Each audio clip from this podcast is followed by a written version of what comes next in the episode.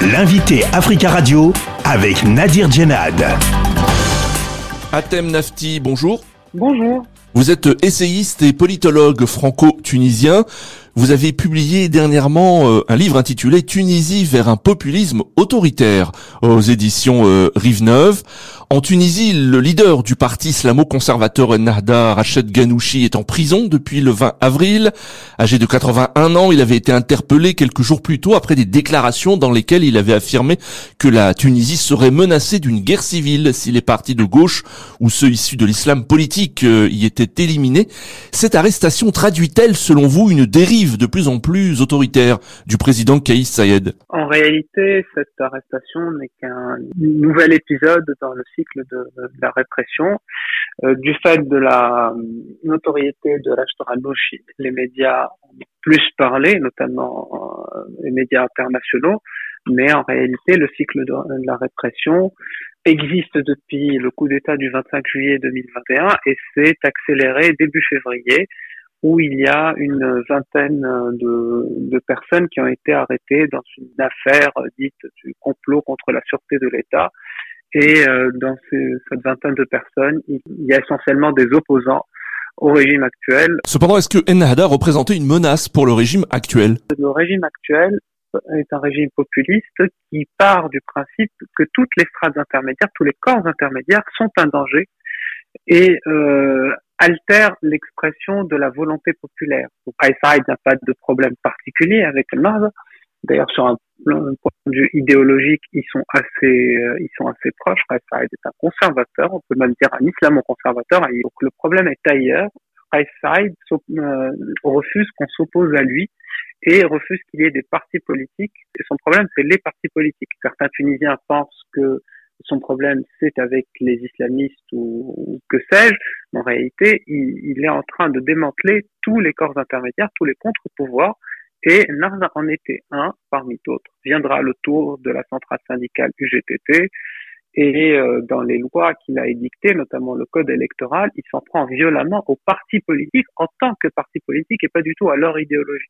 Alors vous l'avez dit, hein, le, problème de, de Kaïs Saïd, ce sont les, partis euh, politiques, les corps intermédiaires.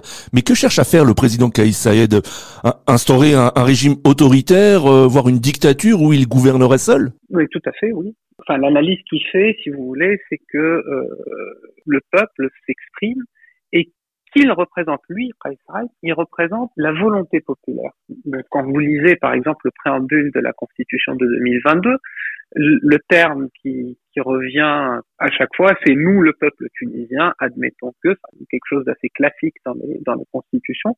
Mais en réalité, vous pouvez relire ça et voir moi, c'est-à-dire c'est quelque chose de très personnel. Il estime être lui-même la représentation du peuple. Et donc, euh, oui, ça s'apparente à quelque chose, enfin, on est sorti du, du champ républicain. Est-ce que Kaïs Saïd a, a, encore des partisans en Tunisie, euh, où il y a une forme de déception aujourd'hui parmi ses partisans? Alors, les deux. Une partie de, de ceux qui l'ont soutenu en 2019, beaucoup d'entre eux sont, euh, sont déçus. En face, vous avez des personnes qui n'ont pas voté pour lui et qui aujourd'hui le soutiennent parce que, par exemple, on a des anti-islamistes primaires qui estiment qu'il fait le job euh, pour éradiquer les islamistes. On a des personnes d'ancien régime qui aujourd'hui le soutiennent parce qu'ils ont compris que bah, il était en train de fermer la, parenthèse euh, des libertés ouvertes par la Constitution. Tout ceci euh, fait que euh, il continue quand même à être le, à avoir un soutien euh, alors c'est un soutien qui est assez particulier parce qu'il n'est pas soutenu sur son projet. Et il arrive en, fait à agréger une série de rejets, c'est-à-dire avec ses déclarations racistes par exemple, ben ça, ça parle à, une frange raciste de la population. Le fait de dire euh, je vais vous venger des personnes qui ont été au pouvoir et dans l'opposition pendant dix ans euh, maintenant, on parle de, décennies noires. Donc, les gens ne soutiennent pas tant sur un projet, mais euh, ils n'ont pas un projet positif, il y a un projet négatif. Je vais vous débarrasser des corrompus, des islamistes, des étrangers, de tout ce que vous voulez. Euh, et ça, ça fait de lui quelqu'un d'assez populaire. Alors, au lendemain de l'arrestation de Rachid de Ghanouchi, l'Union européenne et d'autres pays comme les États-Unis, entre autres, ont exprimé leur inquiétude. Kaïs Sayed est-il aujourd'hui un président euh, isolé sur la scène internationale? C'est un petit peu plus compliqué que ça. C'est-à-dire que d'un côté, effectivement, il multiplie les, les attaques euh, virulentes à chaque fois qu'on le critique sur les droits de l'homme, ce qui est assez classique chez les dictateurs. En réalité, euh, les pays arabes sont bien contents euh, de, que la démocratique en Tunisie euh, et cette anomalie démocratique dans le monde arabe soit en train de se refermer.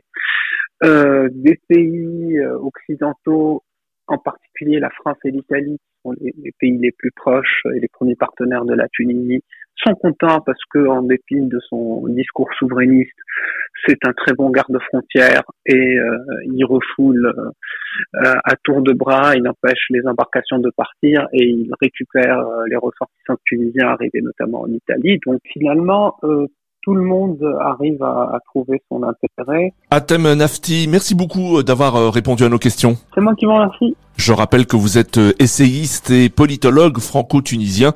Vous avez publié dernièrement Tunisie vers un populisme autoritaire aux éditions Rive Neuve.